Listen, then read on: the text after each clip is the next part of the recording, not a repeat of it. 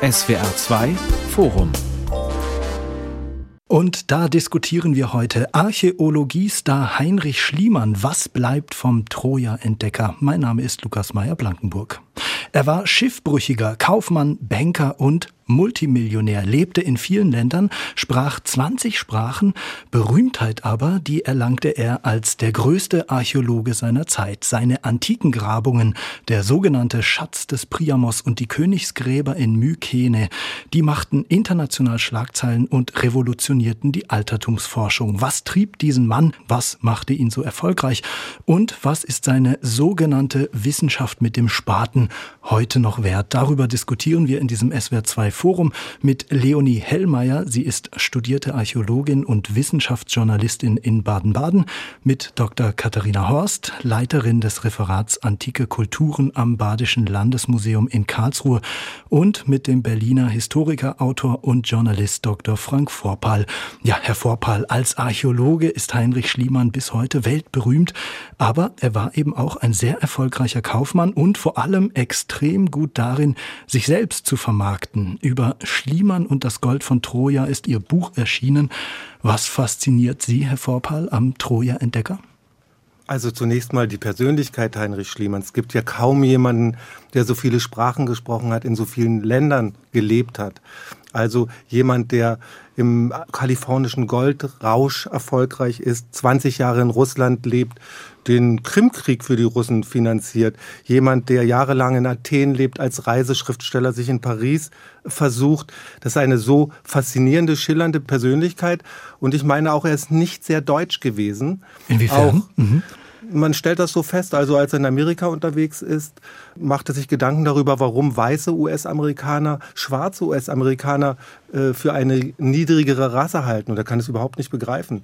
Also er hat etwas, was viele Deutsche nicht haben, nämlich einen ganz unverstellten Blick darauf, dass Menschen gleich sind. Haben Sie ihn sich mal in der Gegenwart vorgestellt, Heinrich Schliemann, der ja auch irgendwo große Geschichtenerzähler heute mit Handy, Internet, Social Media? Absolut. Also Heinrich Schliemann wäre heute sicherlich der Twitter-König, inklusive Fake News, weil er hat immer sehr schnell Nachrichten in die Welt gesetzt, sagen wir mal, er hat Gold gefunden, dann war das sofort der Schatz des Priamos oder in Mykene Gold gefunden, dann war das sofort die Maske des Agamemnon oder in Ägypten einen Kopf gefunden, dann war das der Kopf der Kleopatra. Das heißt, Heinrich Schliemann er findet immer diese goldenen Etiketten, die nicht stimmen, in keinem Fall stimmen, aber er posaunt sie in die Welt. Und das kann man dann schon Fake News nennen. Es ist aber auch immer was dahinter. Also das Faszinierende an Schliemann ist, er ist ganz oft auf dem Holzweg, ein Marketingwunder, jemand, von dem heute Marketingstudenten viel lernen könnten.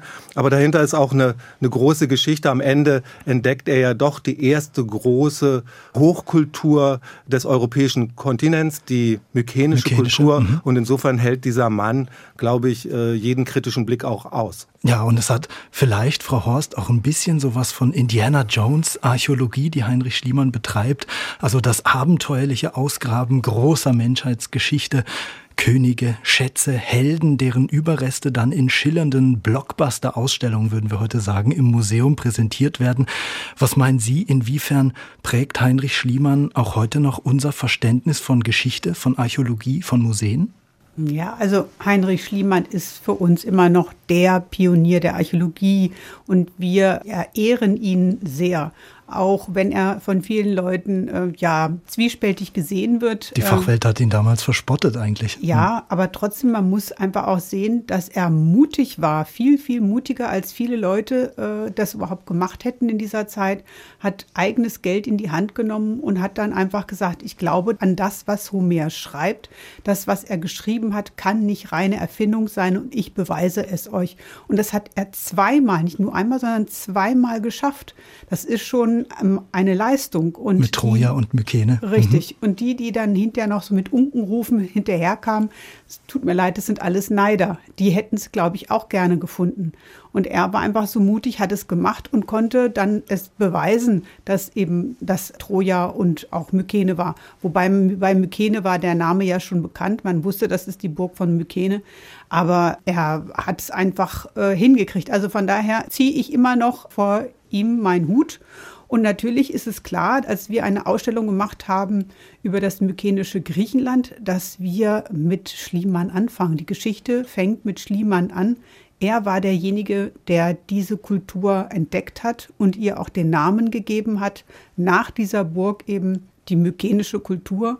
Und es war ein absolutes Neuland. Er hat auch sofort erkannt, dass frühere Forschungen oder Entdeckungen von irgendwelchen, ich nenne es mal Bröseln aus äh, Rhodos oder so, auch zu dieser Kultur gehören. Und von daher sieht man, er ist ein Archäologe durch und durch. Und von daher würde ich ihn auf keinen Fall als Dilettant bezeichnen, wie viele seiner Skeptiker das tun. Ja, und wir schauen uns äh, später auch nochmal im Gespräch genauer an, wie er seine Grabung angegangen ist. Jetzt würde ich ganz gerne noch Leonie Hellmeier mit in unsere Runde holen. Was meinen Sie denn, Frau Hellmeier, wird mit Heinrich Schliemann die Antike auch zur Sensation? Ja, auf jeden Fall. Also ich finde es vor allem spannend, dass im 19. Jahrhundert das Thema Troja war eigentlich auch schon allgegenwärtig und er hat da eigentlich ein Thema aufgegriffen, was es so äh, schon gab und, und viel drüber diskutiert wurde. Den Homer mussten alle lesen sozusagen. Den Homer mussten alle lesen, mhm. genau. Und, ähm, und er hat sich da eben ein, genau, allein das Thema Troja, das ist einfach ein, ähm, ein Mythos, der ja ein fester Bestandteil des kulturellen Gedächtnisses von Europa ist und seit 3000 Jahren tradiert wird, der für die Griechen auf jeden Fall, also für die alten Griechen identitätsstiftend war und ähm, der interessanterweise auch während dem Mittelalter weiter eine Inspirationsquelle war für die Künstler und die Dichter. Und in der Zeit von Schliemann, da kam dann eben die Wissenschaft auch dazu, die Wissenschaftler, die dann auch auf diesen das Thema homerische Epen kamen und da eine andere Herangehensweise hatten und eben plötzlich die Frage stellten, könnte denn auch irgendwas wahr sein an diesem Mythos? Schliemann hat auf jeden Fall erkannt, dass das ein großes Ding sein könnte. Ja, also dafür hatte er sowieso, er hatte eigentlich, finde ich, immer einen Riecher dafür, was ähm, äh, ja was spannend ist für die ja. Menschheit oder was ja in seiner Kaufmannstätigkeit zum Beispiel, was ähm, welche Waren irgendwie in der Zukunft Gewinn äh, bringen würden. Er hatte so ein sowas Innovatives in sich. Das finde ich auch sehr spannend. Ja, weil, Sie, ja, Entschuldigung, dass ich Sie unterbreche. Sie schreiben ja auch, er ist äh, auf der anderen Seite aber auch in gewisser Weise besessen in seinem äh, Streben nach Anerkennung. Ihr Buch hat den äh, viel vieldeutigen Titel, den vielsagenden Titel Der Mann, der Troja erfand. Was war in der Beschäftigung mit Schliemann für Sie spannender? Das, was er ausgegraben hat oder die Person Schliemann?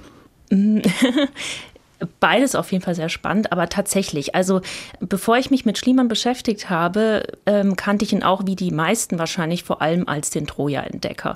Und umso spannender fand ich es eigentlich, den Mensch hinter diesem Mythos kennenzulernen. Und ich meine dann mit dem Mythos auch nicht nur die Legende, die er suchte, sondern eigentlich auch die Legende, die er um sich selbst so gesponnen hat, schon zu Lebzeiten. Und dahinter kommt eben ein sehr vielschichtiger Mensch ähm, heraus, der finde ich, vor allem zwei Eigenschaften hat, die so diesen ganzen Zeitgeist auf wunderbare Weise reflektieren. Also von der Epoche, in der er lebte. Mhm. Er war sehr getrieben, sein ganzes Leben lang. Ich fand es auch total spannend also, oder bezeichnend, dass er auch während einer Reise letztendlich stirbt. Also er war sein ganzes Eigentlich Leben lang. War die ganze Zeit auf er war immer mhm. unterwegs. Er war nie länger als mehr ein paar Monate an einem Ort. Und das andere ist auch diese Widersprüchlichkeit in ihm, dass er irgendwie so ein Interesse an Zukunft hatte. Das hat ihn sicherlich auch den Erfolg eingebracht als Kaufmann, aber dass er eben auch so nach so rückwärts gewandt war, sich sein Leben lang für Vergangenheit interessierte heute. Und diesen Widerspruch, den erkenne ich auch ganz stark in der Epoche. Mhm. Und Herr Vorpal, es hat ja, wenn wir uns jetzt mal das Leben von Heinrich Schliemann ein bisschen genauer anschauen, ja, gewissermaßen 50 Jahre gedauert, bis er überhaupt zum Archäologen wird. Er wird am 6. Januar 1822 in Neubuko geboren, das fünfte von neun Kindern. Sein Vater ist ein Pfarrer, kein sonderlich beliebter anscheinend. Die Mutter stirbt, da ist er gerade mal neun Jahre alt. Wie ist seine Kindheit? Also ich glaube schon, dass seine Kindheit nach dem Tod der Mutter erst recht ein Horrorszenario war. Der Vater, Pastor, Pfarrer in Ankershagen, ist, hat sich der Trunksucht ergeben, holt sich die Mägde ins Bett, das Dorf ist aufgebracht, dann gibt es über Wochen Kesselmusik vor seinem Haus, die Leute protestieren, die Kirche ist leer. Das sind, glaube ich, schon für Heinrich Schliemann prägende Erlebnisse. Er fantasiert sich ja dann ganz oft in mythische Fantasien hinweg, auch mit seiner Jugendfreundin. Ich glaube, da ist was dran. Andererseits dieser Pfarrer wird dann suspendiert vom Großherzog von Mecklenburg und dann steht Schliemann da. Also er kann nicht, er ist ein sehr kluges, ein intelligentes Kind und kann aber nicht aufs Gymnasium, nur für ganz kurze Zeit. Und muss sich dann als 14-Jähriger in so einem Krämerladen verdingen in Fürstenberg an der Havel. Und ich glaube, für Schliemann äh, sind die nächsten Jahre bis zu seinem 50. Geburtstag, also über 30 Jahre, eigentlich eine Zeit, wo er versucht, sozusagen aus diesem Defizit herauszukommen, aus der Verarmung und vor allen Dingen auch aus diesem Bildungsdefizit. Und ich glaube, der erste Weg führt vielleicht dahin, Geld zu verdienen, als Kaufmann zu reüssieren, dann auch mit Indigo-Handel in Russland, auch mit Sprachen zu arbeiten und daraus Kapital zu schlagen. Und äh, ich glaube, das zweite Bildungsdefizit ist, als er dann Millionär ist, Multimillionär, ist ja ein sehr reicher, omnipotenter Mensch, dieses Kapital umzumünzen in Ruhm aber auch in Bildung. Ich glaube, er war mit zwei Frauen verheiratet, erst mit einer Russin, Russin dann mit äh, der Griechin Sophia Schliemann. Die waren sehr viel gebildeter anfangs als er und er versucht nachzuholen. Und ich glaube, vieles, was äh, bei Schliemann abläuft in seiner Biografie, hat auch mit diesem Bedürfnis zu tun, nicht nur reich zu sein, sondern auch mitreden zu können und selbst an Bildung aufzuholen. Und die Intelligenz und den Instinkt hat er ganz sicher da, dazu. Und es gelingt ihm. Ja, und was Sie ähm, gerade gesagt haben, fand ich noch ganz interessant, dass er offenbar als Kind versucht, sich so ein bisschen in ja, Mythologien, in die großen Geschichten zu flüchten. Es gibt eine Anekdote von ihm selbst allerdings, ähm, dass er als Achtjähriger in Ludwig Jeras Weltgeschichte für Kinder geblättert haben soll und er sieht da eine Zeichnung vom brennenden Troja und sagt, die Stadt, die will ich später mal ausgraben. Ähm, wie wahr oder für wie wahr kann man das nehmen, Frau Horst? Steckt der große Archäologe schon im kleinen Heinrich? Das würde ich jetzt nicht unbedingt so sagen. Ich denke, das waren so typische Jungsträume. Aber man sieht schon daran, äh, dass er willens ist, berühmt zu werden. Also er sucht sich etwas raus, was jeder kennt. Er hätte jetzt auch sagen können, ich finde da irgend so einen Hügel in Norddeutschland, den grabe ich aus. Ja. Nee, er sucht sich den allerbekanntesten, den jeder kennt. Und ähm, das heißt, man sieht ja schon, der will hoch hinaus. Und dass das dann letztendlich gefunden hat, muss ich immer noch sagen, Hut ab. Also was der Mann auf die Beine gestellt hat, bis er da war, wo er hin wollte. Und er hat ja eine Ansammlung von Ehrenbürgerschaften, Mitgliedschaften, äh, Ehrendoktor äh, und ich weiß nicht was bekommen als Ehrung, sondern er hat im Grunde genommen ja auch durch seine Publikation, vor allen Dingen durch diese drei Publikationen seiner Grabungen in Mykene, wissenschaftlich tatsächlich was auf die Beine gestellt, was bis heute gilt. Ja, das heißt, daran sieht man ja, er ist nicht einfach ein Aufschneider, sondern der hat sich das richtig angeeignet und hat auch äh, was für uns Archäologen hinterlassen. Sonst wäre er sicherlich nicht äh, unter in den Himmel der Archäologen gekommen. Ja, und er will ganz offensichtlich auch schon früh sehr groß äh, hinaus. Deswegen wird es dann als Archäologe auch eben nicht dieser Hügel in Norddeutschland, Frau Horst, den Sie gerade angesprochen haben. Äh, Frau Hellmeier, in gewisser Weise plagt ihn sehr früh das Fernweh. Er äh, begibt sich auch auf ein Schiff als junger Mann und äh, möchte eigentlich nach Venezuela. Er leidet dann aber Schiffbruch vor der holländischen Küste. In gewisser Weise sein Glück, oder? Äh, ja, aber auch diese Geschichte sollte man nicht. Mit Vorsicht ähm, auch, ja, genau. Mhm. Ähm, man sollte die eher ein bisschen anzweifeln. Also auch das ist einer dieser Geschichten, die in seiner Selbstbiografie auch auftauchen. Und es gibt auf jeden Fall Zeitungsartikel unter anderem von einem solchen Schiffsunglück, aber tatsächlich ist Schliemanns Namen eigentlich nie äh, nirgendwo auf einer Passagierliste aufgetaucht. Und es kann durchaus sein, dass das auch eine erdachte Geschichte ist. Es ist ja auch, es zeigt sich in dieser Selbstbiografie, dass er irgendwie er versucht hat, so einen roten Faden in seinem Leben einzuflechten. Ja. Und ähm, dass auch diese Geschichte, dass er ohne nichts an dieser Küste strandet und von Grund auf neu beginnen muss. Vom Tellerwäscher zum Vom Tellerwäscher, mhm. ohne, ohne jegliche Unterstützung. Das, das zeigt einfach, da, da steckt so eine Dramaturgie dahinter. Und ich würde auch gern zu der Weihnachtsgeschichte noch ergänzen, die taucht tatsächlich auch in keiner seiner Briefe auf. Also die Weihnachtsgeschichte ist, ist die. Die mit Geschichte dem mit dem Geschichtsbuch, ähm, mhm, das, das er von seinem Vater bekommen haben soll. Also dieser Wunsch nach Troja zu graben, der, der den findet man so eigentlich in den ganzen Jahrzehnten nicht so konkret in irgendwelchen anderen Zeugnissen. Was man aber wirklich findet, ist immer wieder eben, wie auch Herr Vorpal meinte, dass, dass er so eine, eine Sehnsucht nach Wissenschaft hat ich finde es bemerkenswert, dieser Forscherdrang, der zeigt sich schon vor seiner archäologischen Karriere, zum Beispiel auf seinen Weltreisen. Wenn er zum Beispiel in China an der chinesischen Mauer steht und anfängt, die Eidechsen zu zählen und jeden, jeden Quader abzumessen, jeden Steinquader, das, das zeigt einfach, er wollte alles an Wissen aufsaugen und er war ganz, ganz stark nach der Suche nach einer, einer Muße, nach einer Passion. Man könnte möglicherweise, Herr Vorpal, den Spieß auch umdrehen und sagen, der große Archäologe war vor allem auch beseelt von einem großen kaufmännischen Geist. Sie hatten es schon angerissen. Er wird ähm, zunächst in Amsterdam, dann später in St. Petersburg und auch in Kalifornien extrem erfolgreich als Kaufmann. Was zeichnet ihn denn da aus? Ich glaube erstmal dieses, diese Sprachkenntnis. Ähm, er muss ja fast ein Sprachgenie gewesen sein, wenn man ihn Ich glaube, er hat, ein, er hat ein Methodenbuch darüber geschrieben, wie man Sprachen am besten erlernt und ist der Meinung, man kann das sehr schnell. Heinrich Schliemann übertreibt natürlich auch in der Kenntnis seiner Sprachen. Das sieht man an seiner Doktorarbeit. So toll waren dann beispielsweise sein Latein nicht. auch sein Altgriechisch wird eigentlich in Athen dann angezweifelt. Aber im Prinzip muss man ein Buch zweisprachig zweimal durchlesen. Und dann hat man es. Ja, so ungefähr. Mhm. Ähm, aber äh, ohne Zweifel, also ich war ja in der Gennadius-Bibliothek in Athen, da liegt Schliemanns Nachlass, da findet man unglaublich viele Dokumente in verschiedenen Sprachen. Ein riesiges äh, Arabisch-Übungsbuch. Also Schliemann wollte ja immer in dem Land, wo er sich aufhielt, auch in der Sprache kommunizieren, auch schreiben. Ich glaube, das hat er sehr exzessiv betrieben. Das ist toll. Und das nützt ihm natürlich im Kaufmännischen erst recht als Börsenspekulant in Russland. Ja, diese Vernetztheit aus Telegrafen, aus Zeitungen, alle Informationen herausfiltern, deswegen dann der Erste sein, der bestimmte Aktien kauft, der bestimmte äh, Börsenbewegungen vornimmt. Und er nennt sich ja dann selbst den schlauesten Fuchs an der Börse von St. Petersburg. ähm, schreibt das sehr stolz an seinen Vater und ich glaube, er ist der schlaueste Fuchs. Und ob er jetzt wirklich als Archäologe bezeichnet werden kann. Da bin ich, glaube ich, gar nicht mit Frau Horst so unbedingt einer Meinung. Ich bin mir sicher, er hat einen sicheren Instinkt, wen hole ich mir denn ran, um auch in der Archäologie erfolgreich zu sein. Und da kommt er auf die Idee und holt sich von dem Olympia-Ausgräber Ernst Curtius, dessen besten Assistenten, Architekt, Archäologe Wilhelm Dörpfeld. Und der verhilft Heinrich Schliemann dann eigentlich zu einer tatsächlich reiferen Sicht auf vieles, was dann in Mykene zum Tragen kommt. Das ist so. Also Schliemann ist vielleicht nicht derjenige, der sozusagen alles selbst kann, aber er hat einen Instinkt dafür, wie er sich Dinge organisiert. Er organisiert sich die Troja-Idee, die hat er nicht, sondern nimmt sie dem Briten Frank Calvert ab, der da schon vor ihm in Troja ist.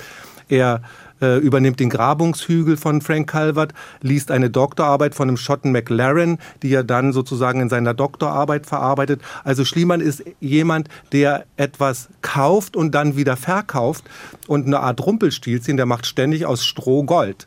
Und äh, das ist sein größtes Talent, glaube ich, zu sehen, einen sicheren Instinkt dafür zu haben, wo liegt Potenzial, woraus könnte ich was machen. Und dann macht er was draus und findet ja tatsächlich dann zweimal Knaller, den Schatz des Priamos in Troja, dann diese Maske des Agamemnon in Mykene und entdeckt eigentlich eben diese große mykenische Kultur, ist ja eine Riesenentdeckung. Aber ich glaube, er macht es nicht, er kann das alles gar nicht alleine schaffen. Er hat auch die richtigen Leute und er weiß sie auch einzustellen und bei der Stange zu halten. Und Wilhelm Dörpfeld setzt ja später dann seine Grabung fort, als Schliemann schon tot ist. Es gibt dieses Ein, schöne Bonmot, Herr Vorpal, Entschuldigung, dass ich da unterbreche. Wilhelm Dörpfeld war unterm Strich äh, Schliemanns schönster Fund. Ja, ich glaube, genau so kann man das sagen. Ja. Wir kommen auf seine Grabung gleich noch äh, zu sprechen. Es ist ja zunächst mal ganz interessant, Frau Hellmeier, dass er überhaupt als ja dann schon Multimillionär mit 40 Jahren in gewisser Weise überhaupt auf die Idee kommt, jetzt nach äh, Altertümern zu graben. Was treibt ihn da an? Was motiviert ihn? Ich glaube, der Forscherdrang. Also er weiß nicht so recht, was er will. Er, er, interessiert sich für verschiedene Wissenschaften. Genau, er setzt sich dann zur Ruhe mit Mitte 40. Er muss nicht mehr arbeiten, weil er so reich ist und hat schreibt sich dann. Lust mehr, er hat auch keine Lust mehr. Es hat ihn nie erfüllt, diese mhm. Kaufmannstätigkeit. Und er ist in so einer Sinnkrise in, die, in jener Zeit und ähm, schreibt sich dann an der Pariser Sorbonne ein, ist aber auch kein ernsthafter Student. Also er ist dann eher auch da eigentlich immer auf Reisen und jetzt weniger in irgendwelchen Vorlesungen Lösungen zu sehen. Und ähm, ich finde so, der Impuls, der kommt auf einer Reise nach Griechenland und Türkei. Und die erste Station ist da Ithaka. Und da beschreibt er das ganz anschaulich, wie er da mit der Homer-Ausgabe in der Hand durch die Gegend läuft und darin wie in einem Geschichtsbuch liest und versucht, den Palast des Odysseus zu finden. Er schildert das so, da hat er offensichtlich sein Glück gefunden. Das ja. in der Suche nach den homerischen Helden. Und ich glaube, da ist so dieser Knackpunkt, dieser, dieser Wendepunkt, wo er plötzlich weiß, wo es ihn so hinsteuert. Was würden Sie sagen, Frau Horst? Welche Rolle spielt Homer, die homerischen Eben für Heinrich Schliemann? Ja, das ist eine ganz große Rolle. Natürlich äh, muss man sagen, war er aus unserer heutigen Sicht ja kein richtiger, in Anführungsstrichen, kein richtiger Wissenschaftler, also Archäologe mit einer anständigen archäologischen Ausbildung an einer anständigen Universität und solche Sachen. Das muss man auch sagen, das gab es zwar schon, aber natürlich waren die Wissenschaften auch noch nicht so etabliert in ihrem Lehrkörper, als dass man sagen könnte, der eine ist es und der andere nicht. Natürlich würde man ihn heute als Quereinsteiger bezeichnen. Also er mischt sich da ein. Die Leute, die anständig studiert haben, sind natürlich ein bisschen, soll ich sagen, fühlen sich etwas angerempelt von ihm. Äh, sie nehmen ihn dann auch gar nicht so richtig wahr. Aber dann hat er eben halt dieses unverschämte Glück und dann auf einmal ist er da und er weiß dann eben mal das auch dann richtig zu vermarkten und kann dann eben seine, wie soll ich sagen, Kritiker damit beruhigen, dass er das dann auch publiziert und alle möglichen Leute mit reinzieht, die ihn dann ehren. Also er baut da so ein Schutzschild auf. Er wird überall aufgenommen in die Royal Academy und ich weiß nicht welche Societies und in Gesellschaften auch. Letztendlich wird er durch den, das Schenken des Schatzes Priamos in Berlin, wird er zum Ehrenbürger von Berlin in einer Stadt, die gerade erst ein paar Jahre Reichshauptstadt ist. Das sind schon richtige Sachen, die er dann sich an Land gezogen hat. Und natürlich war ein Herr Dörpfeld und andere Leute seine Helfer.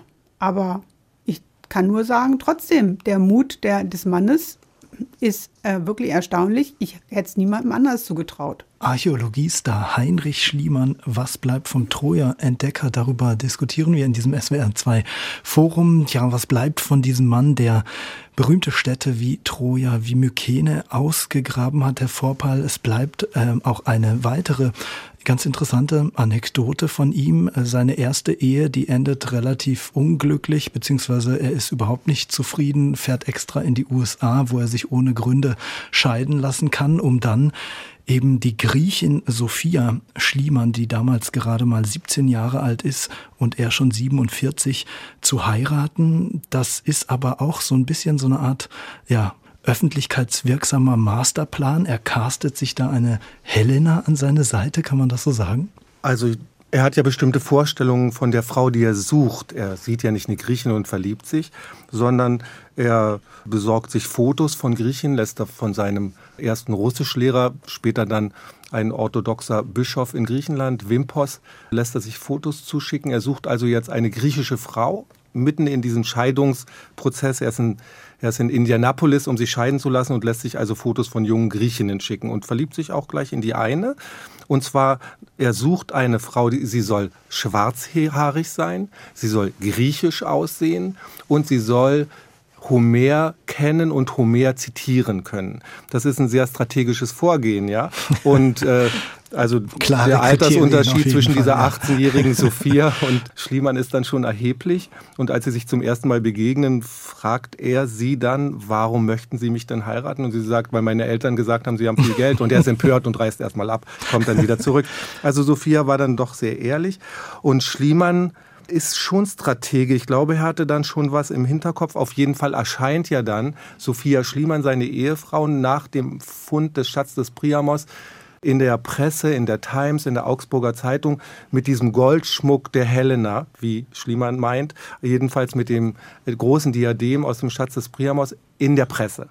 und wird zur Ikone äh, für die Europäer, so zwischen äh, Muse und Model, würde ich sagen. Und dieses Bild macht diesen Schatz des Priamos ja eigentlich berühmt.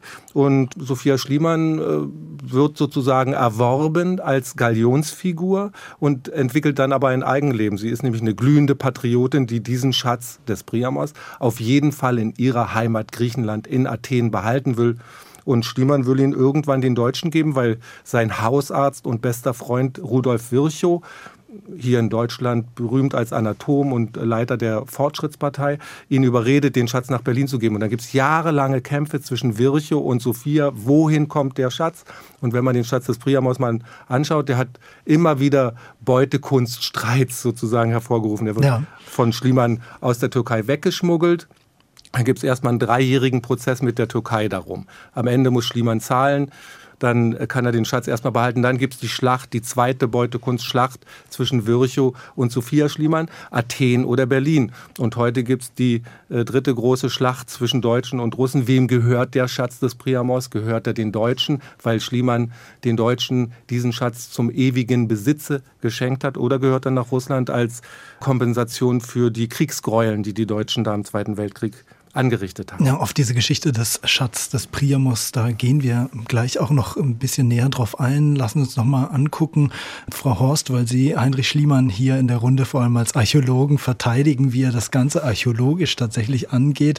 Er kauft ein Gelände, einen Teil des Hügels von Hisarlik in der heutigen Türkei. Ähm, unter diesem Hügel vermutet er eben Troja. Er kommt aber eben auch durch diesen britischen Diplomaten Calvert überhaupt erst auf die Idee, dass Troja darunter liegen könnte.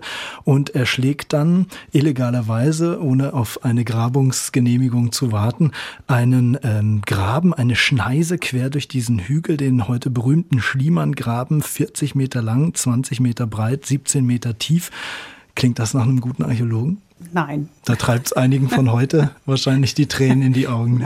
Also ich meine, was er da gemacht hat, ist eine Unverschämtheit. Also erst einmal da selber loszugraben, obwohl er die Lizenz noch gar nicht hat. Also das hätte ihm eigentlich das Gefängnis einbringen müssen. Die Griechen haben dann letztendlich aus diesen ganzen Skandalen ja gelernt und haben es dann anders angegangen, obwohl er es da ähnlich angefangen hatte.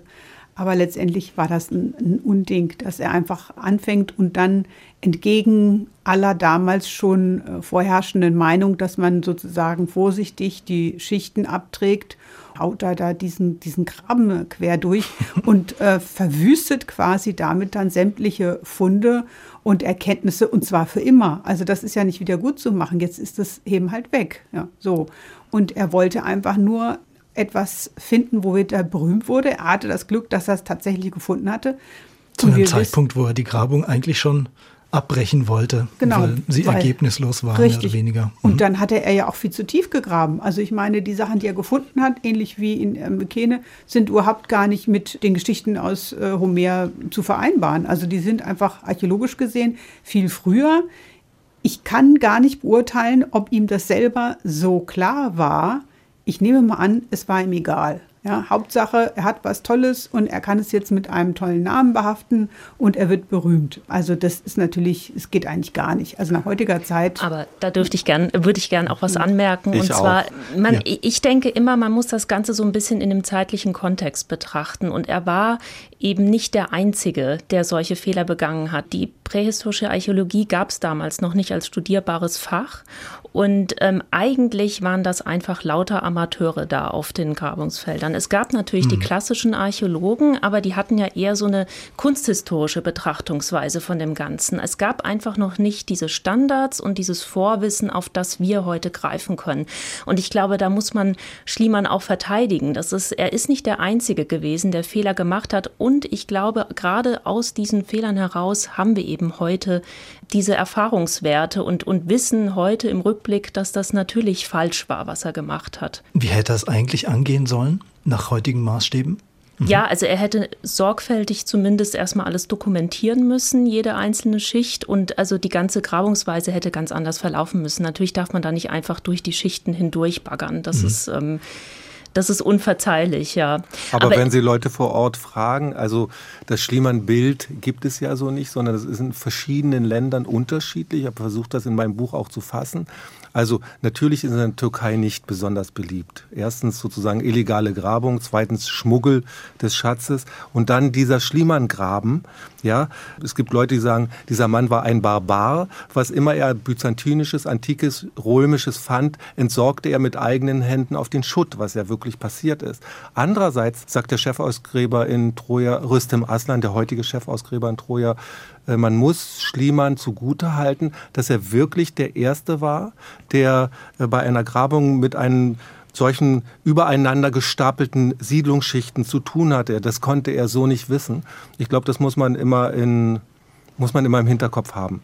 Also es gibt ja auch eine Neigung, manchmal sehr kritisch, skeptisch, selbstgerecht an die Leute von früher ranzugehen. Und ich glaube, hier muss man sagen, Schliemann war der Erste. Und ich finde auch immer, wenn man ihn als Archäologen bewerten will, dann darf man eben auch nicht nur diese ersten drei Jahre bewerten. Er ist nun mal eigentlich 20 Jahre tätig gewesen es als Archäologe. Unzählige Grabungen es kommen dazu. unzählige Mhm. Grabungen Ja, genau. dazu. Er holt sich Experten ins Boot. Er lässt andere Wissenschaftler vor Ort. Zum Beispiel ähm, gibt es ähm, Wissenschaftler, die die Botanik dann untersuchen oder die Topographie.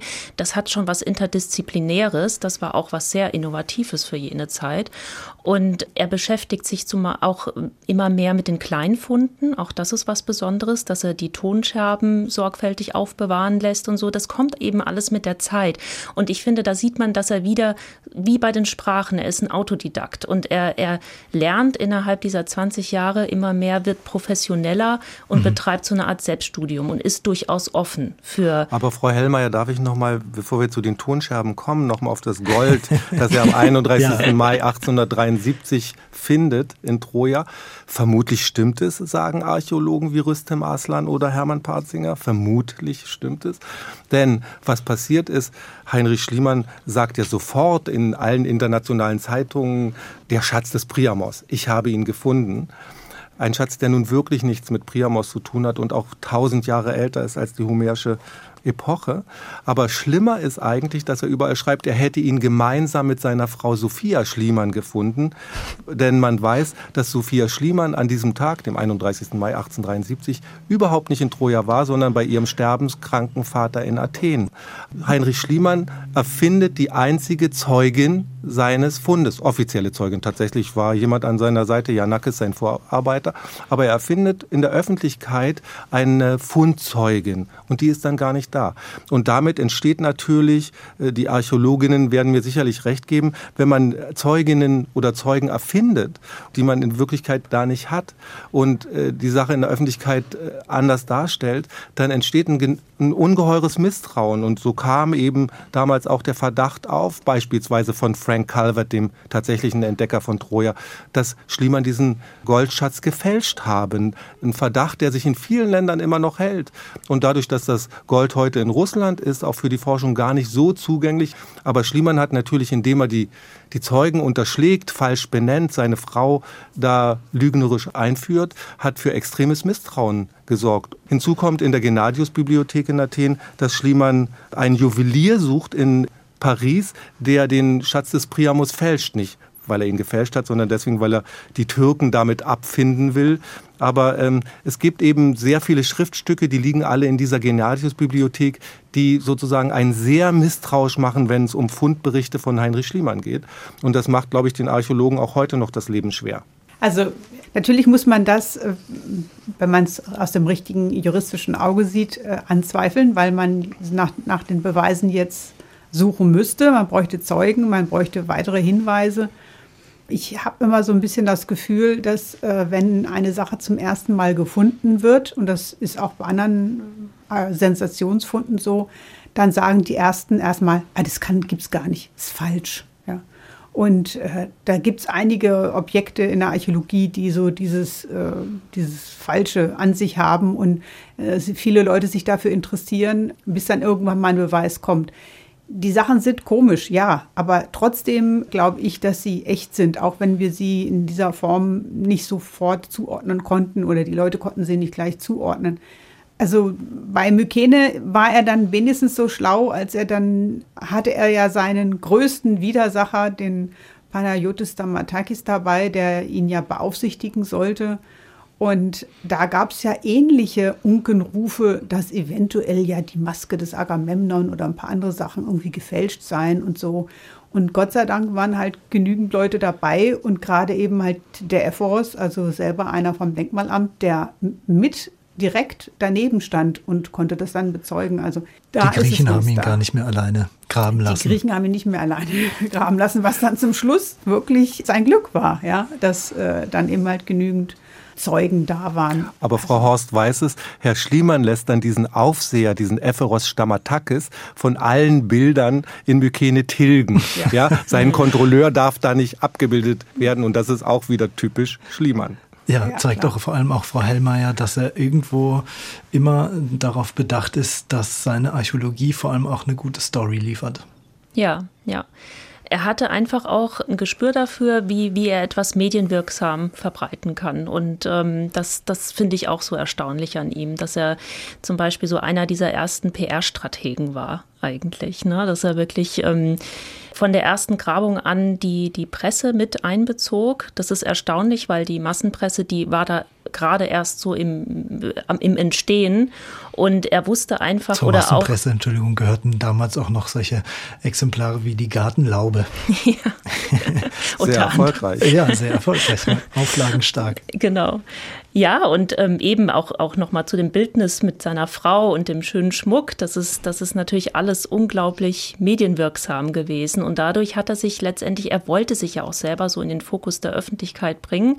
Aber ja, also mit Kritik zum Beispiel ist er trotzdem sehr schwer umgegangen. Das war dann eben so der Nachteil davon.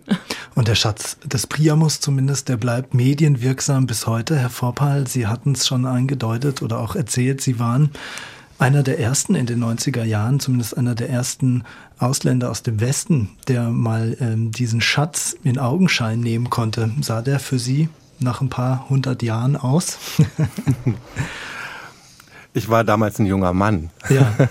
und war fasziniert, dass das ZDF ähm, und das japanische Fernsehen sie Riesengeldsummen dafür ausgegeben haben, dass sie diesen Film zum ersten Mal ins Fernsehen bringen durften.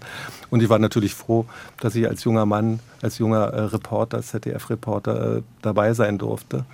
Ja, also wenn nach über 50 Jahren ein solcher Schatz wieder in der Öffentlichkeit auftaucht, es ist ein bisschen wie mit dem Bernsteinzimmer, dass man sich herbeigesehnt hat. Dann äh, guckt man, glaube ich, schon mal mit etwas mythischem Blick Hatte auf man 50 Gold. Jahre Zeit, das im Kopf wachsen zu lassen. Und ähm, mhm. ja, und die Direktorin des Moskauer Pushkin-Museums, Irina Antonova, und ihr Chefkurator äh, Wladimir Tolstikow taten auch einiges dafür, um die Bedeutung hervorzuheben. Das können Russen ganz gut haben, einen gewissen Pathos.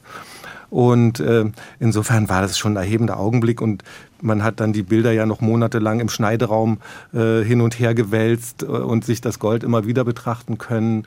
Also ich habe das Alter damals noch naiver einfach angenommen und geglaubt. Ich hatte auch noch nicht so viel Kenntnis über Schliemann. Mein Buch habe ich ja jetzt erst geschrieben, mich immer wieder damit beschäftigt. Aber ähm, damals war ich einfach begeistert, dass etwas im Krieg verschollen ist, überlebt hat und wieder da ist nach so vielen Jahren. Ich glaube, die, die genaueren weiteren Fragen haben sich dann in den letzten 30 Jahren für viele ja ergeben.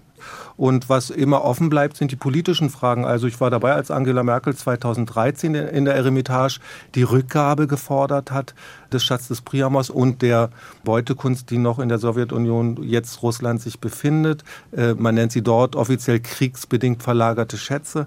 Also es ist ein langes Ringen, wo wenig passiert ist. Und das ist schade, weil man sich natürlich wünschen würde, dass vieles von dem, was noch in Moskau und in St. Petersburg liegt, jetzt eigentlich nach Berlin kommen könnte und man es hier auch sehen könnte oder generell, dass die Schliemannschen Funde nicht auf Eis liegen, sondern auch in Istanbul und in Athen zu sehen sein könnten. Das wäre ein Fortschritt und äh, dieser Beutekunststreit kommt eben seit 30 Jahren nicht vom Fleck. Stichwort Beutekunst. Angela Merkel hat damals natürlich gefordert, den Schatz des Priamos zurück nach Deutschland zu bringen. Wir haben aber vorhin schon gehört, Schliemann hat ihn ja, aus dem damaligen Osmanischen Reich erstmal rausgeschmuggelt. Frau Horst, was meinen Sie? Hätten eigentlich die Türken Wörtchen mitzureden, um zu sagen, der Schatz gehört wieder zurück in die Türkei? Das würde ich nicht so unterschreiben, weil es gab ja ein Verfahren Äh, und das Verfahren endete damit, dass er einen Preis dafür zahlen musste. Also er hat es den letztendlich abgekauft. Also das war das Ende des Verfahrens. Also Im Nachhinein ein guter Preis für Sie? Viel Geld, aber 50.000 Goldmark oder was war das damals? Ich, ja, ja, ich weiß gar genau. nicht, wie viel das heute jetzt. Also 50.000 äh, Goldfranc, aber immerhin Goldfranc. hat Schliemann mhm. doppelt so viel bezahlt, als er hätte bezahlen müssen, um weitere Grabungsgenehmigungen für Troja zu erhalten, die er auch bekommen hat. Das mhm. zeigt, dass das Verhältnis mit der Türkei eigentlich damals schon geklärt war. Ob es heute auch emotional geklärt ist, wo dieser Schatz des Priamos so sehr im Fokus der Öffentlichkeit steht, ist eine andere Frage. Ja, ja, aber das ist, das spielen aber auch immer in solche Sachen äh, jetzt äh, heutige politische Verhältnisse mit rein.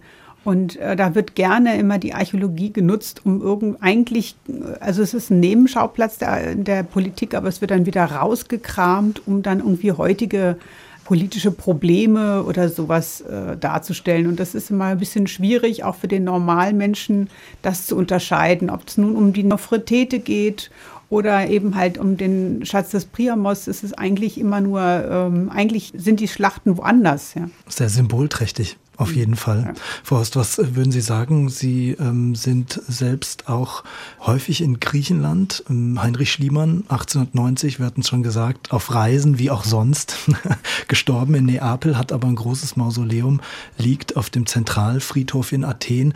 Wie blicken die Griechen heute auf diesen Mann? Ja, natürlich mit einem, sagen wir mal, nüchternen Auge. Sie wissen ganz genau, dass er nicht zu den Archäologen gehörte, die anständig gegraben haben. Andererseits muss man auch sehen, dass die Griechen ihm sehr dankbar sind, dass er diese Funde gemacht hat, dass sie so vernünftig mit ihm umgegangen sind, dass man vorher abgesprochen hat, dass alle Funde in Griechenland bleiben. Und das sind die Highlights heute des Athener Nationalmuseums. Als allererstes geht man da in den Raum der mykenischen Altertümer und natürlich ist man da ganz äh, happy. Damit machen die Geld, das darf man auch nicht vergessen. Das ist ein Anziehungspunkt, der touristische Anziehungspunkt für dieses Museum und auch für Griechenland. Also von daher äh, sind die da nicht schlechten Wortes über Heinrich Schliemann, zu dem er sich ja auch in der Gesellschaft breit gemacht hatte, indem er dann eben natürlich nicht nur Sophia geheiratet hatte, sondern er hatte dann ein großes Haus gebaut an der wichtigen Panepistimiu Straße. Er hat das Haus vom Deutschen Archäologischen Institut äh, mitfinanziert, den Bau. Und also er hat ja dann viel, viel erwirkt. Auch seine Witwe, die Sophia, war ja dann lange auch in Athen ein ja wirklich äh, interessantes und wertvolles Mitglied der, der Gesellschaft, hat ja immer noch weiterhin Lesungen gehalten und seine Biografie zu Ende geführt. Also die Familie Schliemann ist durchaus also wohl angesehen. Und seine Kinder hießen Andromache und Agamemnon, genau. nach dem berühmten Königspaar. Frau Hellmeier, mit Blick auf den Titel unserer Sendung und mit Blick aufs Ende, was würden Sie sagen, was bleibt unterm Strich von Heinrich Schliemann? Eben nicht nur der Troja-Entdecker, würde ja. ich sagen. Für mich bleibt vor allem eine Person zurück, die sehr viel so, ja, viel reflektiert, so aus dem 19. Jahrhundert, von diesem ganzen Lebensgefühl, das es damals gab. Er hat uns ein riesiges Erbe hinterlassen, keine Frage. Also ähm, abgesehen von den wunderbaren Fundstücken ist es auch ein schriftlicher Nachlass von, ich glaube, 80.000 Dokumenten, Briefe, also hauptsächlich Briefe. Er muss eigentlich tagelang, also eigentlich die ganze Zeit geschrieben haben. So kommt es einem vor.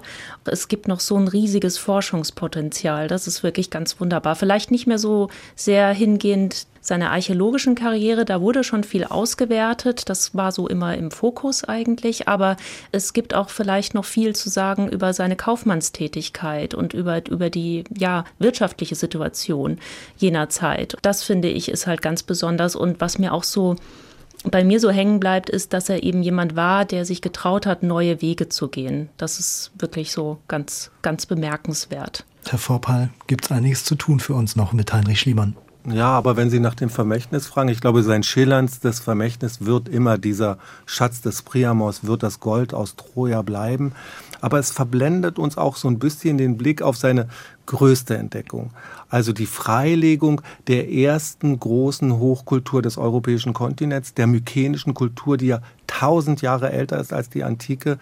Und diese Kultur können wir feiern, auch wenn wir das Gold gar nicht haben. Und Heinrich Schliemann dafür feiern, glaube ich. Archäologiestar Heinrich Schliemann, was bleibt vom Troja-Entdecker? Das war das Thema in diesem SWR2-Forum. Ich bedanke mich bei meinen Gästen für die rege Unterhaltung bei Leonie Hellmeier, Archäologin und Wissenschaftsjournalistin in Baden-Baden, bei der Leiterin des Referats Antike Kulturen am Badischen Landesmuseum in Karlsruhe, Dr. Katharina Horst, und bei dem Berliner Historiker und Autor Dr. Frank Vorpal. Und mein Name ist Lukas Meyer-Blankenburg.